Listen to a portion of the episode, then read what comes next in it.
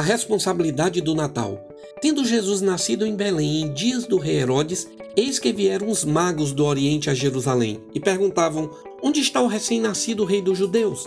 Porque vimos a sua estrela no Oriente e viemos para adorá-lo. Herodes, tendo chamado os magos, inquiriu deles com precisão quanto ao tempo em que a estrela aparecera, e enviando-os a Belém, disse-lhes: Ide informai-vos a respeito do menino, e quando o tiverdes encontrado, avisai-me, para eu também ir adorá-lo. Sendo por divina advertência prevenidos em sonho para não voltarem à presença de Herodes, regressaram por outro caminho. Vendo-se iludido pelos magos, enfureceu-se Herodes grandemente e mandou matar todos os meninos de Belém e seus arredores de dois anos para baixo, conforme o tempo do qual com precisão se informara dos magos. Mateus capítulo 2. Todas as vezes que leio essa narrativa, fico pensando como sofreram aqueles magos.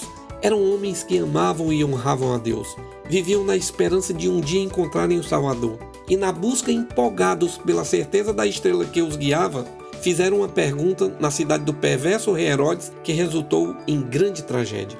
O texto diz: E perguntavam: Onde está o recém-nascido rei dos judeus? As crianças de dois anos para baixo foram mortas porque Herodes ficou enfurecido por ter se sentido iludido pelos magos. O texto diz: Vendo-se iludidos pelos magos, enfureceu-se Herodes grandemente e mandou matar todos os meninos de dois anos para baixo, conforme o tempo do qual se informaram dos magos.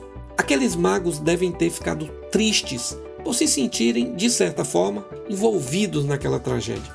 Foi no clima de Natal, no cumprimento da promessa do nascimento do Salvador que foram mortas centenas de crianças. Ao contrário do que a maioria das pessoas pensam, Natal sempre trará a boa nova de grande alegria em meio aos grandes desafios da vida com Deus.